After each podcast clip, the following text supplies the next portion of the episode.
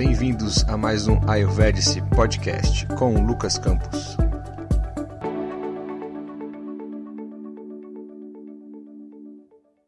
Olá pessoal, bem-vindos a mais um Ayurvedic Podcast. Hoje um podcast especial, vamos dizer assim. Eu estou aqui com uma querida amiga, a Nagalakshmi Devi, é, para a gente falar e abordar um pouco sobre Kriya Yoga de Babaji. Um podcast fugindo, vamos dizer assim, entre aspas, é, do Ayurveda em si, mas que tem muito a ver com saúde, com estilo de vida, né? com saúde mental, física, em em vários outros aspectos. E especificamente essa foi a yoga que eu conheci, assim, que eu tive o meu primeiro contato com yoga, inclusive foi através desse yoga que eu cheguei até o Ayurveda, que é a Kriya Yoga de Babaji. Eu tive contato com ela após eu ler o livro do Yogananda, onde ele falava sobre Babaji e foi muito forte para mim, me chamou muita atenção. E eu queria saber mais quem era Babaji, nunca tinha ouvido falar. E busquei e achei aqui no Brasil o site da Cria. Uh, tinha alguns livros que eu vi lá. E aí fiz a leitura dos livros. E resumindo assim, desde 2013 eu tive contato por meio é, desses livros com a Nagalakshmi Devi. Muitas pessoas conhecem ela como Charana Devi, é, mas teve um momento especial que aconteceu com ela também, e aí agora é conhecida como Nagalakshmi Devi. Então a gente vai falar hoje um pouco sobre o que, que é a Kriya Yoga de Babaji, né? Assim, talvez é, quem não conheça um pouco mais de yoga pode se aprofundar e saber quem é Babaji, né? Esse grande mestre quem foram os percussores dessa linha de yoga, da onde que ela veio assim lá na, na Índia. É, a gente vai ver também que o Kriya Yoga de Babaji ele está sobre uma base, vamos dizer assim, os cinco grandes pilares, né, que são cinco ramos da Kriya Yoga de Babaji. Na Galáxia vai falar com a gente e de que forma que a gente pode entrar em contato com a Kriya, né? Assim, a gente vai ver que existem algumas iniciações, é, algumas técnicas e assim tem iniciações praticamente pelo Brasil inteiro. E enfim, a gente vai bater um papo, um bate-papo bem legal. Como é de praxe do nosso é, podcast, e eu sempre deixo essa dica para vocês. Se você não puder, se você estiver dirigindo, por exemplo, ou estiver num ambiente que você não possa se concentrar, é, tudo bem, mas quem tiver e puder, a gente pede que, se possível, acabe um pouco a mente, vai trazendo a sua mente para o momento presente. Deixa a respiração um pouco mais tranquila, para que você possa aproveitar melhor o podcast. E aí a gente vai entoar o mantra de Babaji. Om Kriya Babaji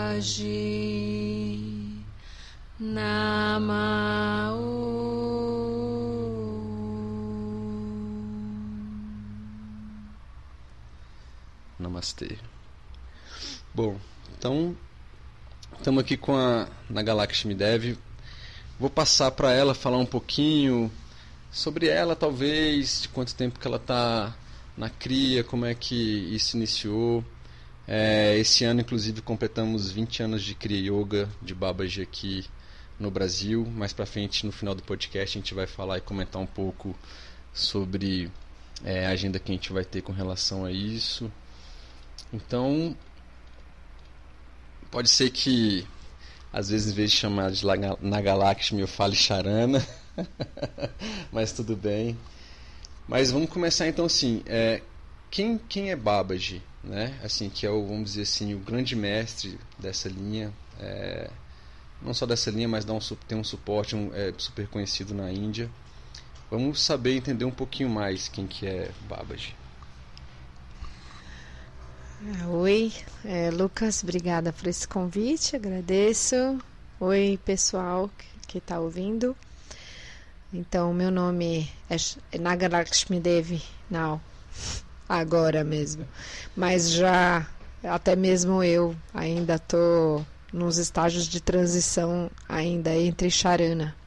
Bom, é, Charana Devi quer dizer entrega, né? E isso e esse, essa história do nome ela só tem uma importância no sentido do, de que o nome ele, ele, ele traz uma missão para a gente, né? Então o nome que de Charana Devi tinha essa missão da entrega, dessa entrega realmente ao caminho e, a, e a, ao guru Babaji e agora Naga Lakshmi é, que tem uma outra função que é uma função é, de trazer para as pessoas que encontra esse, um, esse despertar naga, é, serpente, e está ligado com o poder da energia ascendente Kundalini, que é, é a energia de é, transformação e Lakshmi é da prosperidade. Então, é, é essa possibilidade de trazer para as pessoas que vai encontrando essa, essa força dessa transformação. Né? Então, só por isso que isso tem importância, senão não teria importância nenhuma, tá bom? Bom, então falar assim sobre quem é Babaji é, é, assim, a gente tem que pegar uma, escolher um pouco um, um, jeito de falar, porque a gente poderia falar muita coisa sobre quem é Baba. Exatamente, um podcast só sobre ele. Mas, assim, eu posso dizer que é, Babaji é um ser um, que, se que se transformou, que, que fez a autotransformação, que traz para a gente a possibilidade dessa transformação humana no seu maior potencial. Né, que, que traz. É, ele é um yogi, como muitos yogis que a gente conhece, mas o que eu acho que tem, assim, vamos dizer que o, o a frequência dele, ou quando você pensa assim nos todos os raios né das, da, da, de toda a luz de Deus do divino quando você pega o raio dele assim ele é a, força da sadhana. Então eu sinto que o, o Babaji ele ele representa o amor divino, ele representa o mestre de vários mestres que você encontra. Ele representa o Himalaia, ele está ligado assim fortemente à energia do Himalaia, do lá da Índia, né, lá no, no alto daquelas montanhas geladas e essa coisa do silêncio. Uh, do guardar o silêncio, de que todo ensinamento vem do silêncio, a, cons a, consciência pura, mas basicamente assim, quando você o que distingue esse mestre e sua Kriya Yoga é a indicação da sadhana. E uma sadhana possível para o ser humano que está no mundo agora. Uma sadhana que não é necessário que você se retire, que você leve uma vida monástica para fazer isso, e que traz essa possibilidade, né, que é você fazer a sua prática no seu dia a dia, né, trazendo isso para todas as pessoas e de uma maneira que você possa deixar uma marca no mundo porque você pode acordar as suas faculdades, as suas possibilidades, as suas potencialidades e deixar a sua marca, você saber quem você é e aí você observar tudo que você tem de potencialidade e você poder deixar a marca no mundo, né? Então, eu acho que dá para pegar uma é, esse lado de Babbage. Tem, a gente pode ter um livro chamado Babbage os 18 Siddhas, que é um livro que vai trazer outras assim fatos históricos a respeito dele, que ele quando ele nasceu, que ele, enfim, foi guru de Lahiri Mahachaya, que, que é o Yogananda menciona no livro dele, a autobiografia de um yogi. Então a gente tem vários outros aspectos, mas eu acho assim bem útil trazer esse aspecto do, do daquele que ensina a prática a prática e a prática possível para quem está no mundo, quem trabalha, quem tem família e que tem essa possibilidade né, de trilhar um caminho espiritual. Legal. É, é muito bacana porque, ah, pelo menos para mim, a gente escuta né, nas iniciações assim, é, pelo menos as que eu tenho participado e tenho visto, que quando as pessoas é, escutam sobre Babaji e algumas delas, às vezes por sonhos, algumas pelo livro do Yogananda, como você falou, a atração, a força que tem é muito grande, né? Isso faz as pessoas é, agirem de uma forma de buscar entender isso e, como você falou, acaba sendo transformador. E pegando um gancho do que você falou e complementando, assim, muitas pessoas às vezes perguntam exatamente isso, assim, mas Lucas, é assim, é uma uma escola de yoga, eu tenho que ir para lá todo dia e fazer uma hora. E assim, a gente vai falar um pouquinho mais sobre as iniciações, mas já pegando esse gancho que você comentou de que é uma yoga possível para aquelas pessoas que que estão no dia a dia, né, que sim, que não tem, talvez não seja da missão delas largarem tudo e se dedicar única e exclusivamente, às vezes isolados, aonde quer que seja para fazer a sua sadhana.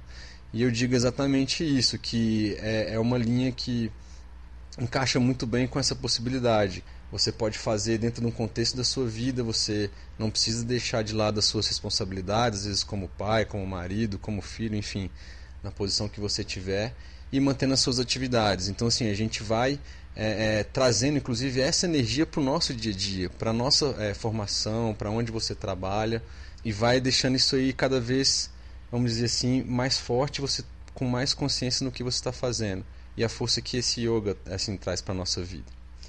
Mas assim, dando uma continuidade, como é que essa linha é, é, da cria? É, quem foram os percussores? É, a gente sabe que tem Baba, a gente comentou.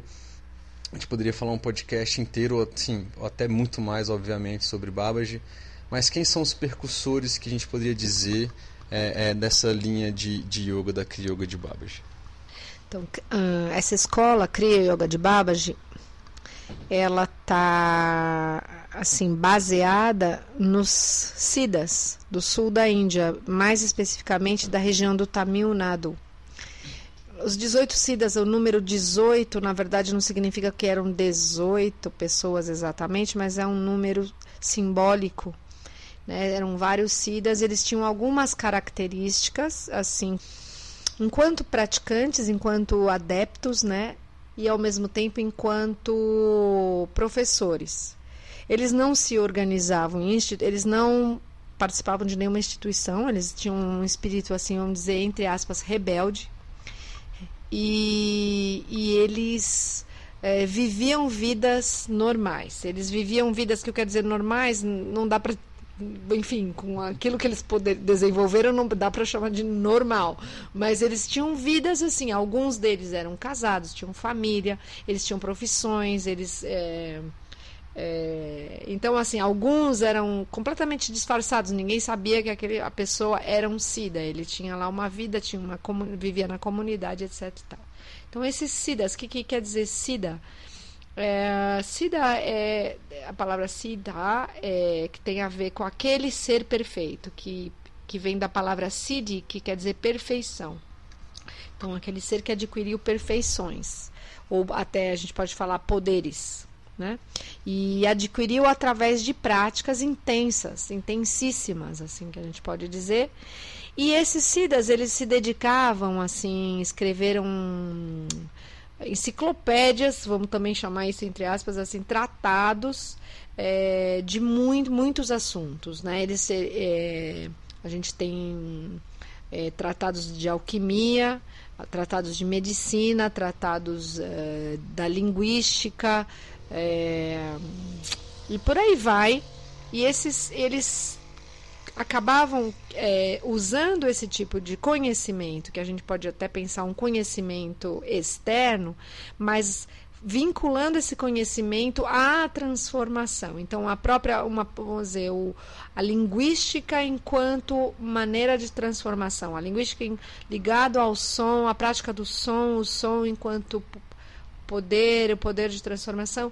Então você tem a ciência, por exemplo, é, você tem várias é, invenções que tem descritas lá no, nos tratados, por exemplo, barco a vapor, paraquedas, que você tem há muitos milhares de anos atrás ligados aos SIDAs, né? E que a gente depois vai ver isso no Ocidente acontecendo bem mais é, lá para frente. Então você tem esse, esse esse, isso na, vamos dizer, na tradição. E ao mesmo tempo, então, você tem uma coisa do estudioso. Então, o Siddha, você pode dizer, ele era um cientista daquilo que ele se, a, a, se dedicava. E aquela ciência que ele dedicava era sempre ligado a que o conhecimento vinha de uma fonte divina, de uma fonte superior. Mesmo para você ter a linguística, a matemática, a, enfim, é, sabendo que, essa, que esse conhecimento vinha dessa fonte superior. E eles se dedicavam a isso, e então eles abriram muitos, vamos chamar de corpos de conhecimento. Então, cê, cê, muito estudo a respeito de como é, usar a temperatura, a, as correntes cósmicas e para a vida na Terra, para a saúde, para enfim. E aí eles criaram muitas muitas ciências, vamos dizer assim. E o Babaji, que foi discípulo de dois deles, que um deles é Boganatar e outro é Agastiar, ele acaba é, recolhendo, né, ou juntando algumas técnicas desses siddhas, né, e uh, jun nessa junção ele cria esse corpo de conhecimento chamado Kriya Yoga. Então o Kriya Yoga ele é uma é um conhecimento assim que você quando você vê né, a Kriya Yoga de Babaji especificamente as é, que são 144 crias ou técnicas, elas se você quando conhece esse repertório todo, você vê que uma está ligado a uma ciência, a outra está ligado a outra ciência. Elas têm uma lógica todas na sequência em que elas são dadas e praticadas, mas elas estão ligadas a exemplos de, de ciência. Né? Então, esses são os Siddhas é, e, e, e, a Kriyoga de Babaji, ela, é, ela vem é, é, dessa junção e, e, vamos dizer o Babaji é que faz essa seleção para poder criar esse essa, esse sistema né, de prática. Legal. O que é, que é interessante notar que nesse livro que a gente comentou Babaji e os 18 Siddhas é, Danvantari hum. tá lá como um desses Siddhas né? E Dan Vantri, como a gente sabe, vamos dizer assim, também é o grande mestre do, do Ayurveda. E a gente tem que lembrar também que, assim, na Índia atualmente está muito forte o Ayurveda, mas existe também a medicina Siddha, né? Com formação. A gente foi nessa última viagem lá, eu não tive particularmente nenhum contato é, com alguma universidade Siddha, mas eu cheguei a pesquisar e existe ainda alguns focos de estudos na medicina Siddha. E o Ayush, né, que é o Ministério da Saúde deles, eles reconhecem a medicina SIDA ainda. Então tem o yoga, o Ayurveda e a medicina SIDA. Então assim, é... e aí tem tudo a ver com a questão dos SIDAs estarem abordando é, a, a, saúde também por meio do yoga, de todos esses conhecimentos ligados à, à ciência também. E Danvantari que aparece nesse livro também do professor o, o Satidananda. Bom, é, a cria, então, ela. A gente pode pegar essas 144 técnicas que a Nagalakshmi comentou com a gente, e não sei se eu poderia dizer assim, é, mas elas são distribuídas talvez nos cinco grandes ramos que a gente tem, que a gente vai comentar um pouquinho agora, é, que basicamente a gente tem nesses cinco ramos são Kriya Hatha Yoga, Kriya Kundalini Pranayama, que a gente vai falar um pouquinho mais de cada uma delas, cria Dhyana Yoga, que seria meditação, vamos dizer assim, algumas técnicas, cria Mantra Yoga e cria Bhakti Yoga. Então eu queria que você comentasse para a gente um pouquinho mais de cada uma delas, como é que elas atuam, a questão do, né, da energização, enfim. Vamos falar sobre isso. É. A Kriya Yoga de Babaji, essa escola, ela eu acho bonitinho também só mencionar uma coisa que eu estou traduzindo o livro A Voz de Babaji, né? E o Babaji chama a Kriya Yoga de Babaji de a receita da felicidade. Então eu, eu tenho adotado bastante esse termo. Senão a gente fica muito na coisa da técnica, assim, às vezes separa muito uma vontade da gente fazer, né? Alguém que não conhece muito yoga tal, fica achando que é uma coisa muito para algumas pessoas muito especiais que podem fazer o jeito que ele fala, né, a receita da felicidade, ela é para qualquer pessoa. Ela encontra a pessoa em, no, no é, aonde a pessoa está, né? Mas enfim, então essa receita da felicidade, ou Kriya Yoga de Balaji, ela também é conhecida como Yoga dos Cinco Caminhos, e é, que tem esses cinco ramos, que, como você falou, o primeiro, Kriya Hatha Yoga, ah, uma coisa também que vale lembrar, que a gente está falando dos SIDAs, a, aproveitando falando o, o, a liga, né? Porque os SIDAs, eles têm essa visão que eles transmitiram ao Babaji e a toda a linhagem, que o ser humano, ele tem cinco invólucros ou corpos. Ele existe nesses cinco corpos. E que é preciso, para essa transformação toda acontecer, é preciso desenvolver gradualmente e de uma maneira igual todos eles.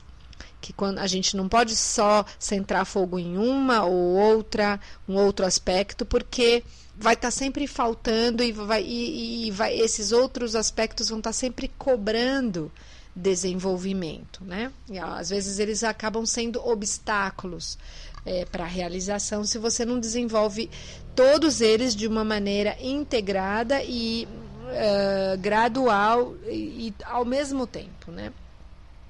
Então, Kriya Hatha Yoga seria a, a tecnologia, vamos chamar assim, voltada para o corpo físico, tá? Então, a tecnologia voltada para o corpo físico, sendo que, mesmo sendo predominantemente para o corpo físico, você vai ter uma perspectiva sempre integrando os outros corpos também, mas principalmente para o corpo físico. Então, o, e o que, que compreende ela? Uh, Kriya Hatha Yoga é composta de 18 posturas ou asanas. Uh, esses asanas complementados por bandas, mudras e respiração consciente.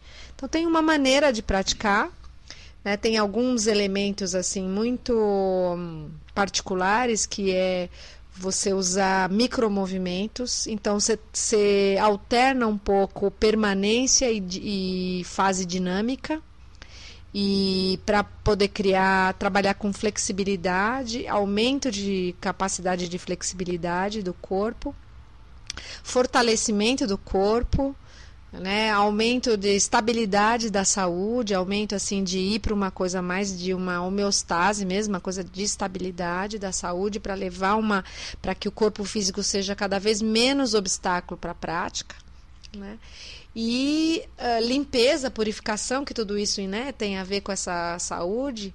Mas assim, no conjunto da prática, o que é assim ressalta é a desobstrução de canais que vão ser assim aqueles o, o, esses canais vão estar disponíveis para um aumento de energia que está ligado já com outro ramo. Né? Então, esse, esse trabalho todo que o, que o Kriya Yoga vai fazer é essa desobstrução para aumentar, dizer, a calibragem do encanamento, também vamos chamar entre aspas, vamos fazer uma analogia, tubulação por onde a energia vai passar. Então, e aí o segundo ramo é Kriya Kundalini Pranayama. Esse, esse Kriya Kundalini Pranayama seria toda a, a, o corpo de energia, o corpo vital, né? Ele está é, tá ligado assim com todas as estruturas mais sutis do corpo, os, os, os nadis, como são conhecidos, né, em, por alguns por alguns é, estudiosos. Uh, e ele é por onde a energia, a energia que também é chamada de prana, passa no corpo, né? Então, e aí esse corpo vital, ele pode ser aumentado, né? Ele pode ser aumentado e ele vai ser aumentado na Kriya Yoga pela essa prática Kriya Kundalini Pranayama. Então, a gente tem uma limitação quando a gente recebe a prática, né? Para poder dar tempo da gente poder digerir essa nova energia que vai é, é, vir. E ela vai aumentar muito é, a nossa capacidade, ela vai dar muito mais dinamismo, né? vai dar mais clareza mental e, e etc. Mas esse prana que entra na prática, né, ele não vai julgar é, não tem, vamos dizer assim, ele em si não tem um critério do que, que ele vai iluminar. né, ele vai aumentar, ele vai uh, exagerar, exacerbar todo o sistema. O que é muito bom para nossas faculdades, as nossas qualidades, né? Mas já fica difícil para as nossas, assim, aquilo que a gente tem como hábito e condicionamento, porque ele energiza absolutamente tudo. Então, isso já emenda no terceiro ramo, que chama Kriyadhyana Yoga, que é o sistema de meditações. Né? Você vê que é tudo engendrado para funcionar. Então, essas, esse sistema de, de meditações, ele é o sistema que faz com que você uh, observe, se observe e consiga perceber a sua dinâmica, a sua dinâmica psicológica, a sua dinâmica do, do seu dia a dia, quem é você, né? E que você possa fazer, é, aumentar a sua consciência para você poder selecionar aquilo que você quer de fato aperfeiçoar então as suas faculdades, suas, as suas potencialidades e aquilo que você quer abandonar, que você quer deixar para trás. Então, como aumentou a luz em cima daquilo que, de tudo que está acontecendo, aumenta também a consciência. Né? Então, você consegue ver o, tudo que estava em tudo que você estava trombando até então no escuro, vamos dizer assim, né? E você consegue dizer isso aqui não preciso mais na minha vida. Essa forma de agir, de escolher, eu não preciso mais. Mas quem, o que faz isso em vocês é, é você conseguir observar vários aspectos da mente. Então, Kriya Dhyana Yoga são sete técnicas de meditações que vão, que estão assim, são elaboradas para limpar a mente, né? Uh, para purificar essa mente, principalmente a mente subconsciente, que é de onde parte a maior a maioria das nossas ações, as nossas escolhas, né, elas são uh, 90% escolhas automáticas e condicionadas. Né? Então, a, a, a meditação básica é uma meditação de conseguir desprogramar isso e as outras meditações, elas, elas tendem, é, assim, vamos dizer, como o primeiro objetivo seria concentrar a mente, porque nenhuma mente é, é, pode, trans, ou seja, nenhum ser pode transcender a mente se não tiver essa mente focada, concentrada. Então, assim, se você tem uma mente dispersa, é impossível é, é, aquele lugar em você mais profundo é, aparecer. Né? Então é preciso, em primeiro lugar, concentrar essa mente. Então as técnicas, todas elas, assim, o primeiro nível delas é um, um objetivo de concentração. Né? Você também é, tem um outro nível delas que é você desenvolver capacidades, você desenvolver é, talento, aumentar o seu intelecto, aumentar é, capacidade de resiliência, é, aumentar a vontade, aumentar assim a visão da, né? E, a, e, e, não só a visão de você numa situação onde aparentemente não há solução, né? É, e você então conseguir é, ter a visão algo além daquilo que a sua mente dentro desse circuito condicionado nunca consegue, você fica dando volta em volta do, uh, do próprio rabo, né? Você consegue ver lá na frente. Não só isso, como você. Aí o terceiro nível do, do, que essas meditações fazem, que é a manifestação. Que é a partir do momento que você consegue ver, você também consegue saber como criar. Como criar suas circunstâncias, né? Isso vem do fato de você começar a assumir a responsabilidade por tudo que acontece na sua vida. Ao invés de você é, dar, assim, vamos dizer, a responsabilidade para o outro, né? Você achar que a culpa da sua situação que você vive é do outro, dos seus pais, da cultura que você vive, do país, do governo, de qualquer coisa que seja, de qualquer autoridade externa, você assume a responsabilidade pelas escolhas que você faz e entende que as circunstâncias que você está tá vivendo são circunstâncias é, é, você está colhendo, você está colhendo é, as consequências das escolhas passadas.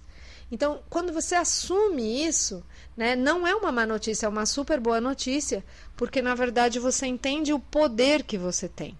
Né? E aí, a partir disso, com a visão que eu falei anteriormente, você tendo a visão de para onde você tem que ir, sabendo que você tem o poder de fazer uma transformação, né? essas medita meditações também ensinam a você como criar uma nova realidade para você. Tá? Uh, então, essa é Kriya Dhyana Yoga. E esses três, só fazendo um parênteses aqui, são o que uh, compreende a primeira iniciação. Esses três também são um tripé que o Ramaya, Yogi Ramaya, que era o, o guru do meu professor, o, vamos dizer, o mestre do meu professor, ele dizia que era os o, o tripé da transformação da personalidade. Né? Aí a gente tem, em seguida, cria Mantra Yoga, né, que é o quarto caminho, o quarto ramo, que transforma a mente intelectual. Então, que, um, que também vale a pena dar uma distinguida de que os Siddhas eles dividiam essa mente em uma mente inferior e uma mente mais sofisticada, que ele chamava de intelectual, mas não é a melhor tradução assim, intelecto, porque a gente tem como referência intelecto uma capacidade de raciocinar, né, uma capacidade de inteligência. Quando a gente fala do, da mente intelectual, do, do corpo intelectual, a gente está falando de um intelecto aberto, né, um intelecto que usa a ferramenta da capacidade racional né, mas não se limita ao conhecimento adquirido por experiência ou por aqui na cultura. E também ele se abre para a inspiração e para a criatividade, se abre para a intuição. Então, esse, né, né o termo para isso é, em yoga é buddhi, né, que é esse termo né, de você estar tá em contato com uma mente mais sofisticada, mais uh, é, superior. Né? então, o mantra é aquela ferramenta que vai desenvolver isso. E como que ele faz? Uh, também daria para fazer um podcast inteiro sobre mantra, né? E mantra é um assunto que apaixona muito as pessoas, então vale a pena um dia, quem sabe, a gente faz só sobre mantra. Mas aqui no caso que vale a pena entender o mantra como quarto caminho, né? É que o mantra é um som. E o som é a primeira manifestação do divino, é a primeira a primeira a primeira forma do divino é sonora, é vibração. E som é vibração. Então que o mantra ele é aquilo que está mais próximo da fonte, da origem de tudo, da explicação de tudo, né? Da, da, da compreensão e da, e, da, e de, da realização de tudo. E ao mesmo tempo, o mantra ele tem a mesma natureza magnética da mente. Então, o mantra, ele, quando a gente pratica o mantra, é, a gente está atuando no mesmo nível que a mente. Então, assim, para isso eu preciso explicar um pouquinho assim que esse mantra não é exatamente igual a um mantra que a gente ouve num CD ou um mantra cantado num, num assim, num, é, num satsang, num show, alguma coisa desse, uma apresentação. Não é esse tipo de mantra. O mantra que a gente está falando, que faz parte da iniciação, é um mantra que para você receber você tem que ter passado por várias purificações e que esse mantra é praticado em silêncio, ou seja, ele é praticado apenas mentalmente, e ele vai gerar microvibrações, né? Porque o mantra ele é um corpo sonoro, né? Cheio de vibrações sutis e consciência sutil.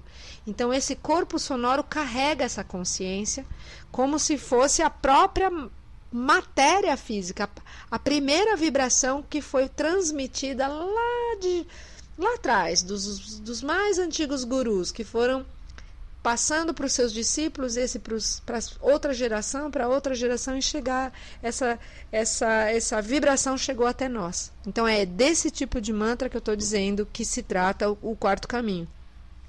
Então essa vibração ela se alimenta da própria energia que a gente tem nos pensamentos, que é esse tipo de, de vibração. O pensamento é o pensamento também é dessa natureza. Então, quando a gente, é, a nossa mente, é, né, quando a gente eh, tem um, um, símbolo da mente que é como se a mente fosse um chale cheio de assim uma trama e que os fios da trama do chale são os pensamentos. Então, quando você tem um chale, é, você tem os fios do chale, os fios de lã, vamos dizer assim. Então, se você puxa um fio, né, vai puxando, puxando, puxando, você desfaz completamente o chale você tem um novelo de lã aqui do lado e o que, aquilo que era um chale não existe mais. Então, se a mente, né, existe essa analogia que a mente é assim também. Se você conseguir puxar o fio dos pensamentos, a mente não existe, ela é uma trama, né, é, de pensamentos. Então, o mantra ele age justamente em enfraquecer esses pensamentos, né, porque esses pensamentos têm força, e essa força tem essa mesma natureza do mantra. Então, pegando esse gancho, talvez te interrompendo um pouco, Charana, e a gente pode é, aprofundar, não aprofundando muito, mas assim, o mantra, como é que seria uma relação do mantra com relação ao karma? Porque o pensamento, ele tem, vamos dizer assim, ação, ele tem poder. E se você está concentrado no mantra, você está fazendo aquele mantra, você está focado em uma determinada energia e talvez deixando de pensar em outras energias. Existe uma certa conexão? É, tem, teria como abordar alguma coisa com relação a isso? Sim, é, tem tudo a ver, porque é, justamente como ele, o mantra, ele se alimenta dessa força. Então é quando você está repetindo o mantra, você está enfraquecendo o pensamento e, o, e, o, e fortalecendo o mantra. E aí, determinados é, pensamentos criam é, alguns hábitos mentais. Então, por exemplo, o que, que é o karma? Né? Os yogis dizem assim que o karma está diretamente relacionado à nossa personalidade. E o que, que é a nossa personalidade? Nossa personalidade é o conjunto dos nossos hábitos mentais. Então, quando a gente fala assim, esse é o meu jeito, na verdade é assim, esse é o meu jeito de pensar e por isso eu escolho isso, eu escolho aquilo. Ou, por isso eu gosto disso, por isso eu prefiro isso, por isso eu não gosto disso, por isso eu fujo disso, por isso eu nem ligo, não presto atenção para isso. Então, se você pensar isso, na verdade tá, o que está por trás disso é os meus hábitos mentais. E hábito mental significa assim, hábito de pensar sempre tais e tais e tais pensamentos. Então, o pensamento é o que está por trás desses hábitos. E, na verdade, isso não é uma realidade. A gente trabalha com o pensamento como se isso fosse uma realidade, mas, na verdade, o pensamento ele é repetido, repetido, repetido, repetido tantas e tantas vezes que a gente acredita que isso é uma realidade. E isso é que cria o hábito mental. Né?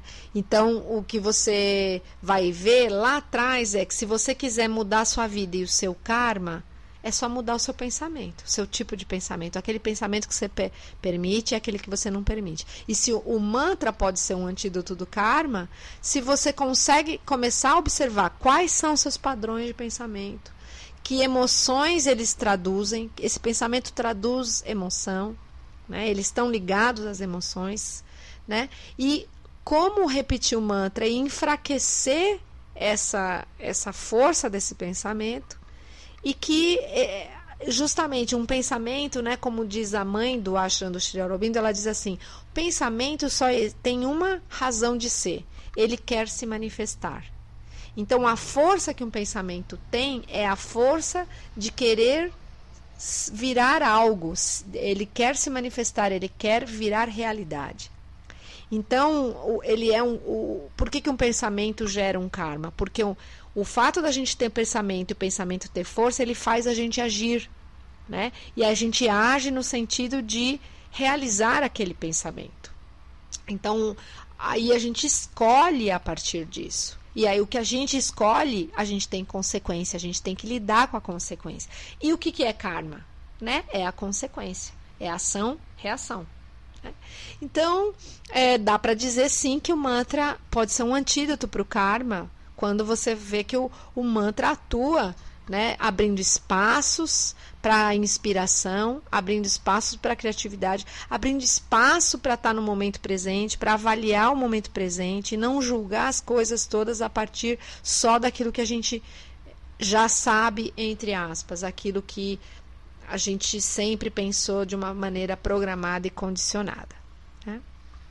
Então, isso é muito legal, porque é, só relembrando o pessoal que talvez tenha escutado aquele podcast do, dos atributos, é, eu até dei o exemplo, né? a gente tem um atributo pesado, por exemplo, e se sua mente está muito pesada, ela não tem espaço nenhum para novas ideias, para é, iniciativas ou até mesmo, é, vamos dizer assim, uma, é, uma solução, uma saída de algum problema que você tem, talvez o mantra nesse sentido de você estar tá fazendo ele, focando nele, você cria esse espaço mental né? Então, assim, você vai colocar, vamos é, levar para esse lado um elemento é, é, de espaço e aí você vai ter essa capacidade de talvez ter, ter insights, de ter criatividade, de poder conseguir resolver alguns problemas. Por exemplo, no dia a dia, às vezes a gente está focado em uma coisa e não consegue achar aquela solução. E às vezes você sai simplesmente para ir ao banheiro ou vai falar com um amigo e você volta, você teve um estalo, porque simplesmente não foi efetivamente um mantra, mas como um exemplo, você criou um espaço naquele problema que você estava tendo, naquela sua mente fechada, vamos dizer assim, muito focada nesse sentido. E aí nesse espaço veio a resolução, veio o insight e as coisas acabam acontecendo. Obviamente que o mantra focado é, é, vai ter muito mais poder. Tem o japa, né, que a gente faz, a repetição ali de 108 vezes daquele mantra.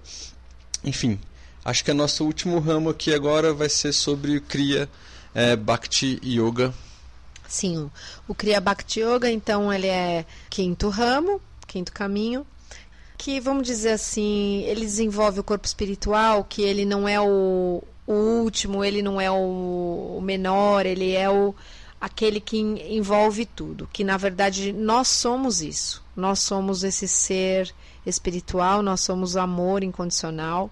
Né? Então, se a gente pensar nesses invólucros, a gente pode dizer que o corpo físico ele é o mais externo, daí a gente está indo tudo para dentro. Mas esse corpo espiritual, ele não é o menor, ele é o que ele é o, o que envolve tudo, né? Então esse corpo espiritual ele, ele é um corpo de amor, né? O nome dele em sânscrito é Ananda Maya Kosha, que que quer dizer o corpo do, de amor e da bem-aventurança e da beatitude, né? E o que que desenvolve esse corpo? O que que qual é, é tudo que você faz para desenvolver o amor incondicional. Então você pode pensar desde ritos, né? É, vamos dizer, é o ramo que mais parece assim aquilo que se chama de religião, né? Sem usar esse termo da religião dogmática, mas assim é o que mais parece porque é, todas as religiões a base delas sempre foi verdadeira, né? O que muda assim, o que muda é realmente a fixação. Mas uh, nós estamos todos dialogando que é qual o caminho de encontrar o amor, né? Qual o caminho de encontrar a nossa verdadeira natureza, que é a do amor, da gentileza, a da generosidade, a da harmonia, né? A da verdade e da beleza, né? Da isso é a nossa essência, né? Uh, então, tudo que a gente faz nesse sentido é Kriya Bhakti Yoga. Então, não tem até não tem uma prática específica, mas a gente cultiva várias coisas que geram isso. Por exemplo, cantar o nome de Deus, Kirtan. É, a gente faz peregrinações para a Índia em geral. Por quê? Porque o yoga está ligado com essa cultura. Né? Ele surge dessa cultura, então é muito fácil compreender é, o yoga e, e, e, essa prática devocional vindo, é, indo para lá. Então, as peregrinações é, levam a gente para locais onde as pessoas praticaram, então a gente também ressoa com aquilo, então isso também desperta o coração. Mas não precisa necessariamente só fazer isso, né? Você ir para uma cachoeira maravilhosa é, no, no parque é, da Chapada é, um, é uma coisa que você fica em êxtase, você pode fazer uma conexão com o divino ali. E você pode, isso é uma prática devocional. A partir do momento que você desenvolve a dimensão do sagrado na sua vida, isso é Bhakti Yoga. Né? Então, tudo que a gente faz para isso é o quinto caminho. Bom, legal. A gente você citou, Charana, inclusive, é, os três primeiros ramos ali, vamos dizer assim, Kriya Hatha Yoga, Pranayama e Kriya Dhyana Yoga, é, meditação, elas estariam no contexto de uma primeira iniciação. Já pegando esse gancho aí, é, a gente nessa linha de Kriya Yoga de Babaji a gente tem três iniciações, vamos dizer assim, né? Que aí talvez você possa explicar um pouco para a gente que é, a primeira e a segunda, na verdade, é uma só e por talvez por motivos didáticos e de tempo elas foram divididas. Eu tive a oportunidade de participar das três com, com você. É, assim, realmente, é, eu até brinco que, assim, às vezes eu, entre aspas, é, já repeti várias delas, inclusive, e eu sempre falo isso, assim, para as pessoas que me perguntam, eu comento, pô, mas você vai repetir e tal. Eu sempre falo a mesma coisa que eu acho que é assim, pelo menos a percepção que eu tenho é que na verdade não acontece uma repetição, é sempre uma nova iniciação, na verdade, é como se eu estivesse indo a primeira vez, apesar de conhecer um pouco das técnicas e tal, mas assim, a gente já mudou quando a gente faz uma outra iniciação, a gente já teve novas experiências, é, as próprias técnicas né, que trouxeram para a gente aí, dessas que você comentou, é, já fez a gente mudar, são pessoas novas que estão ali na iniciação, você já passou por outras experiências, então assim, são coisas novas, é como se fosse uma, uma, iniciação, uma iniciação nova. Então, queria que você abordasse, dissesse um pouquinho o que é a primeira iniciação, a segunda, a terceira, e, e talvez aí já até emendando para dizer. É, vai ter terceira esse ano, né? O Satitarana vem, a gente tem os 20 anos de Criogo de Babaji aqui no Brasil. Sim, a gente ah, tem essas iniciações, elas são três iniciações progressivas no sentido esse progressivo tem a ver que tem fazem como base assim a primeira e a segunda não são sequência, elas podem estar no mesmo nível, mas você, para fazer a segunda, tem que conhecer a primeira. Então, é, tem que ser feito a primeira primeiro, mas não precisa ter. Você pode fazer uma semana, com uma distância de uma semana mesmo, né? Porque você só precisa conhecer.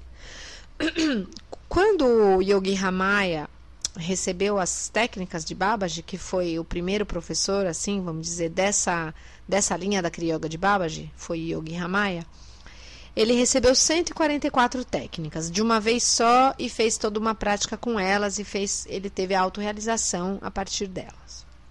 Quando ele transmitiu essas técnicas, no entanto, no Ocidente, ele transformou essas iniciações em três porque era uma maneira que ele sentia que era mais fácil assimilada aqui nessa cultura ocidental. Então, mas quando ele chama, ele, ele, ele criou, ele chamou assim: básica, primeira, básica. Depois a segunda ele nem chamava de iniciação, ele chamava de retiro, retiro do silêncio. É, retiro de silêncio e iniciação de mantra.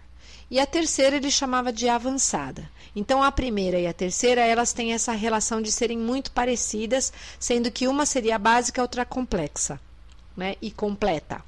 E a segunda seria um retiro que seria indicado se fazer de tempos em tempos, sempre repetir essa segunda. Né? Quando Satitananda, é, Govinda Satitananda é, é, sai do caminho da asa, ali debaixo da asa do, do Ramaya e cria a criódica de Babaji, ele dá esse nome de primeira, segunda e terceira, né, para simplesmente ser didático, né, e bem pragmático. Então a primeira iniciação compreende os três primeiros que eu falei, cria Hatha Yoga, cria Kundalini Pranayama e cria Dhyana Yoga para fazer essa transformação, essa depuração, transformação do corpo físico, do corpo energético e mental. Mas mesmo assim, você vai ter uma pitada de devocional, porque tem um puja de abertura. Você vai ter uma pitada de mantra, porque você canta mantra. O mantra Om Kriya Baba Jinamon, ele é dado na primeira iniciação e ele você pode praticar ele. Uh, e aí você tem na segunda iniciação um retiro de silêncio, que você faz 24 horas de silêncio e faz várias purificações para poder receber um mantra, no, vamos dizer, no clímax do retiro você recebe, né? Tem o mantra Diksha, que é essa iniciação em mantra, né? Que você pode escolher. E tem a terceira iniciação, que é quando você recebe o, conhecimento inteiro. Então, o que, é a terceira? São 144. Não é além da primeira e da segunda. Inclui tudo que você já aprendeu na primeira e na segunda e mais um outro tanto. As 144 elas são bem completas porque é realmente para você fazer muitas transformações e aí elas já vão levando para aquele caminho dos CIDs, das perfeições. Então você aprende não só essa prática básica da transformação, mas assim de desenvolvimento de certos poderes iógicos. Então isso vai ser assim você pode conhecer isso e pode levar de repente uma vida toda praticando. Não é uma coisa assim que tem nenhuma cobrança de que você vai fazer isso em, em pouco tempo, né? Ah, esse ano a gente vai é, tem uma agenda assim de eventos, né? Então a gente está agora em abril. Eu acabei de dar iniciação em Brasília, aqui em Brasília, e vou tô seguindo agora para Macapá, né? Agora no próximo fim de semana, 20 a 22 de abril. Depois eu vou para Guarapari, Espírito Santo, 4 a 6 de maio. É, depois eu vou fazer uma iniciação em São Paulo, que é onde eu moro, de 8 a 10 de junho. Depois eu, eu vou dar, ter uma temporada no Canadá e volto. Daí eu tenho. Eu vou para Minas. E aí em Minas esse ano já tem um turnê porque já fui convidada ir para turnê. Então aí eu lá eu vou para a cidade chamada Conselheiro Lafayette, que tem um professor já que é tá fazendo a formação de Kriya Hatha Yoga, que é o Vichara, é, que me tá me levando para lá. Depois eu vou para Belo Horizonte, que eu já vou lá desde 2008. Né, o Belo Horizonte é muito assim, a sanga lá é bem forte. Vou em Belo Horizonte 27 a 29 de julho. Ah, desculpa, não falei. Lafayette é 20 a 22 de julho. Belo Horizonte. Daí, primeira iniciação, eu vou para Cunha, 17 a 19 de agosto. Depois, Curitiba, 14 a 16 de setembro. E final, finalizo mais uma primeira iniciação em São Paulo, de novo, 7 a 9 de dezembro. Segundas iniciações, eu vou ter agora em maio, é, 18 a 20 de maio, em Cunha, São Paulo né, no interior de São Paulo. É uma cidade que fica bem assim no alto de Paraty, na, assim você tem Paraty lá embaixo e aí sobe uma montanha e você tem Cunha, né? E fica bem no meio entre o Rio de Janeiro e São Paulo. Uh, depois eu vou para Serra da é, Moeda, 3 a 5 de agosto, que fica a 40 minutos de Be Belo Horizonte. Em agosto eu volto para Cunha, é, 20 a 24 é, não, desculpa, 24 a 26 de agosto. Curitiba eu vou a 21, de 21 a 23 de setembro, dar uma segunda iniciação. E Serra Gaúcha, 19 a 20, 19 a 21 de outubro. É isso, segunda iniciação. A terceira iniciação vai acontecer no dia 3 ao dia 12 de novembro. Dessa vez sou eu que vou dar ela completa, porque eu terminei a minha formação da terceira iniciação ano passado. Mas o Satitananda vem logo em seguida para o evento que a gente vai ter esse ano, que é assim, completamente. Assim, a primeira vez que vai ter um evento desse tipo, que chama um, um festival chamado On Guru On. Esse festival ele vai ser um festival onde a gente vai ter toda modalidade de yoga e ele vai ser aberto a todo mundo. Criaban, né? Que Criaban é aquele que já fez a iniciação. É, e também a quem quer conhecer, quem quer vir outros Kriya Yogis de outras linhas, estão totalmente convidados, bem-vindos, serão muito bem recebidos. É, e outras pessoas que querem conhecer o yoga, que querem saber mais de, né, de, de, de babas, de, né? Nós vamos ter a presença do Satchitananda e da esposa dele, Durga, que ela não é, vamos dizer assim, ela, ela é aquela figura que está por trás, ela é a mãe da nossa tradição, mas ela é aquela figura que não fica na frente, né? Mas ela é a que desenvolveu um programa é, maravilhoso, ela é assim muito meu ela é meu modelo, né, de, de yogini. E, e ela desenvolveu o programa de Kriya Hatha Yoga que chamava Deepening Your Practice, que é aprofundando sua prática, que virou treinamento para professores, né? E ela vai estar tá dando, ela vai, vai, vai dar esse, esse programa chamado é, Praticando no Limiar, né? Que é uma, uma prática incrível, que é mais assim para para quem já tem um pouco de experiência, mas é uma coisa meio rara essa, essa experiência da gente ter. Então, ela vai dar uma prática dessa e eu vou dar outra. É, em português, ela vai dar em inglês. Então, nós vamos ter esse tipo de, de prática. Vai ter uma prática psicológica chamada chama Dayad, que é uma prática do, de busca do self, que é um tipo de meditação ligado ao Vichara Yoga, que é aquela técnica, aquela visão do Ramana Maharshi, que é aquela autoinvestigação. A gente vai ter vários uh, outras uh, palestras, também outras práticas. É, vai ter sadhana toda manhã, vai ter três salões acontecendo atividades ao mesmo tempo. E à noite, é, cantos, muitos cantos de mantras e com a presença do músico Chandra Lacombe. Vai ser. Isso vai ser depois da terceira iniciação? É, tem, tem a data já? É. Tem o. Isso vai acontecer logo em seguida, no dia, é, no, do dia 14 ao dia 20 de novembro, lá em Cunha também. Né? Cunha, a, a gente faz bastante coisa em Cunha porque o espaço Flor das Águas é, ele tem uma estrutura de salão, de, de receber é, as pessoas como uma pousada e tudo mais é, porque os donos eles são criabãs, eles são iniciados e eles é, oferecem assim além da, da, de uma de uma hospedagem assim vamos dizer propriamente dita, com a qualidade de uma hospedaria, etc, tal, de uma pousada, mas eles também é, dão boas-vindas para quem não pode ter o recurso de participar numa, num nível assim de uma pousada, de poder acampar, de poder é, ficar numas tendas assim, no, que são aqueles iurtes, né, que da, dos, dos, dos lá da Ásia, e também alguns outros tipos de alojamento que eles abrem justamente para a banco que não tem essa possibilidade né, de, de, de alguma coisa assim um pouco que custaria um pouquinho mais. Né? Ou seja, tamo, esse ano está bem movimentado, né? recheado. Eu vou aproveitar aqui é, o site, pessoal. É, você, é, eu costumo colocar, é, talvez para você que não conheça, coloca assim, Cria Yoga de Babaji. E aí geralmente ele traz, mas o site é www.babagescriayoga.net. E aí lá, se ele vier em inglês e você não tiver é, é, uma certa intimidade com a língua, tem umas bandeirinhas do lado que você pode clicar em português, mas geralmente o Google já traz a versão em português. Então é www.babaj, né? B A B A J I. Tem um Szinho no final, então Babages Cria Yoga. Como é que é o Cria? É K R I yayoga.net. Então lá também tem toda essa agenda que a gente comentou aqui agora, que a Ana Galakshmi Devi falou pra gente, tá?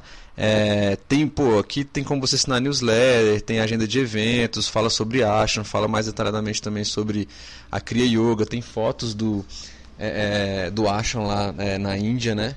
E tem datas de peregrinações, enfim, é, dá para você ficar por dentro do que está acontecendo, caso você tenha interesse.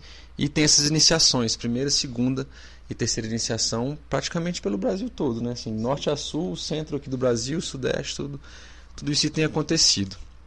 Bom, eu acho que tá legal, a gente deu uma introduzida assim bacana sobre é, Yoga de Babaji, né? A gente falou sobre, na verdade, os aspectos geral que yoga tem. O yoga, vamos dizer assim, o Ayurveda tem uma, uma, uma, intimidade muito grande com o yoga, porque inclusive alguns dos tratamentos ayurvédicos a gente usa muito do yoga. É, não só asana assim, para a questão de, de saúde, do corpo físico, mas também os mantras para as questões mentais. Então tem muitos tratamentos mentais do Ayurveda que a gente utiliza mantras para poder fazer essa abordagem. Essa é a Kriya Yoga, essa é a yoga que, que eu faço meu sadhana, né, que foi que eu conheci, que eu faço no meu sadhana. Eu particularmente tive a experiência, a oportunidade de fazer as três iniciações, é, pelo menos mais de uma vez cada uma delas, e eu digo que realmente assim é transformador, é conhecimento de causa que eu digo. E o que é interessante, eu repito o que a gente falou no começo. É, as pessoas às vezes têm uma preocupação. A Charana, a Charana falei Charana, comentou aqui que ah, pô, eu preciso saber de yoga, eu preciso conhecer. Às vezes eu nunca fiz as posturas e tenho um certo medo. Assim, não tem pré-requisito realmente nenhum a primeira iniciação. Você vai realmente aprender as técnicas, você vai adaptar elas ao seu cotidiano, à sua rotina, né? Se você tem uma rotina às vezes um pouco mais puxada, você vai encaixar, vai receber essas técnicas ali. Óbvio que tem algumas orientações que são dadas ali que para otimizar isso, né? Mas assim, não tem realmente pré-requisito nenhum. Eu acho que é isso. É, a gente está encerrando. Eu queria trazer, para a gente encerrar, talvez. É, existem mantras que a gente usa lá também. E tem a segunda postura da, da Kriya Hatha Yoga, que Surya Namaskar, postura de adoração ao sol, e no final dessa postura que a gente faz, a gente canta um mantra de saudação ao sol. E assim, talvez como um, é, um aperitivo para o pessoal, a gente poder, é, poderia cantar, você poderia cantar esse mantra para gente. E para a gente encerrar, talvez o de relaxamento, que é aquele quando a gente encerra a prática e a gente encerra aqui já bem relaxado, de forma tranquila. Então a gente vai fazer o mantra de adoração ao sol e, e depois a gente faz o de relaxamento, ok? Então, o mantra da saudação ao sol é para ah, o mantra da saudação ao sol é um mantra de conectar com a força do sol como luz da consciência, né? Como trazer o sol. Né? Então, você, quando você está cantando, você está adorando o sol em várias das suas, das suas formas. Também a gente está cantando em homenagem aos, às, a, a formas de praticar yoga e a, aos mestres dessa linhagem aqui. Dipanjoti Parabrahman Dipansarvantamo Bhaga Dipane Satyate Sarvan Nairvadipan Namostude Kale Dipan Namostude Uchidipan Namostude Sandhya Dipa Namostude Nisidipa Namostude Ambodipa Namostude Ahimsa Dipa Namostude Asana namos today. Pranadipan namos today, Dhyanadipan namos today, Yanadipan namos today, Mantradipan namos today. Bhakti Deepam Namos today. Babaji Deepam Namos today. Ane Deepam Namos today. Amandipam Namos today. Yoga Deepam Namos today.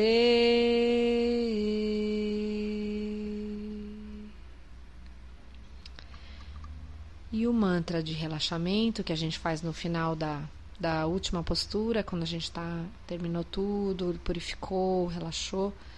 É um mantra que fala em várias uh, tradições espirituais, é um mantra bem ecumênico, usa várias bidya mantras de várias outras tradições espirituais, que querem dizer paz, amor, Deus, espírito, verdade, é, é, e que, que faz com que a gente sugira para a gente mesmo é, a harmonia, a paz, o amor na nossa vida. Então a gente vibra isso junto com outras pessoas, se a gente está cantando junto com outras pessoas, a gente vibra isso em nós para criar essa autossugestão.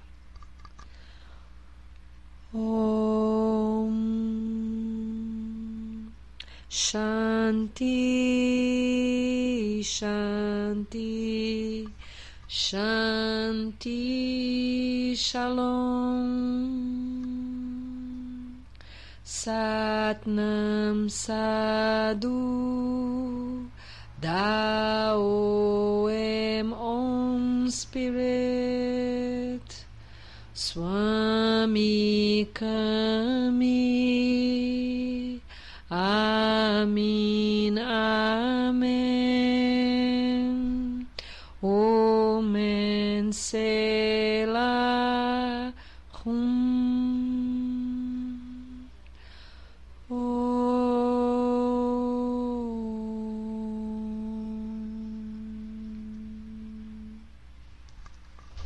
É isso. Gratidão enorme, Charana, Nagalakshmi Devi. É, a gente encerra aqui mais esse Ayurvedic Podcast com a honra de ter aqui a participação dela, uma grande acharya que leva aí o yoga, cria yoga de Babaji para o Brasil e está aí Canadá, Índia, levando todo mundo essa energia maravilhosa é, de Babaji dessa linha de, de yoga. Gratidão enorme, obrigado por todos que participaram. Se tiverem mais curiosidades ou quiser saber mais, pode entrar em contato também comigo que eu encaminho, tem os e-mails contato@ayurvedic.net. E até a próxima, pessoal. Grande abraço. Namastê.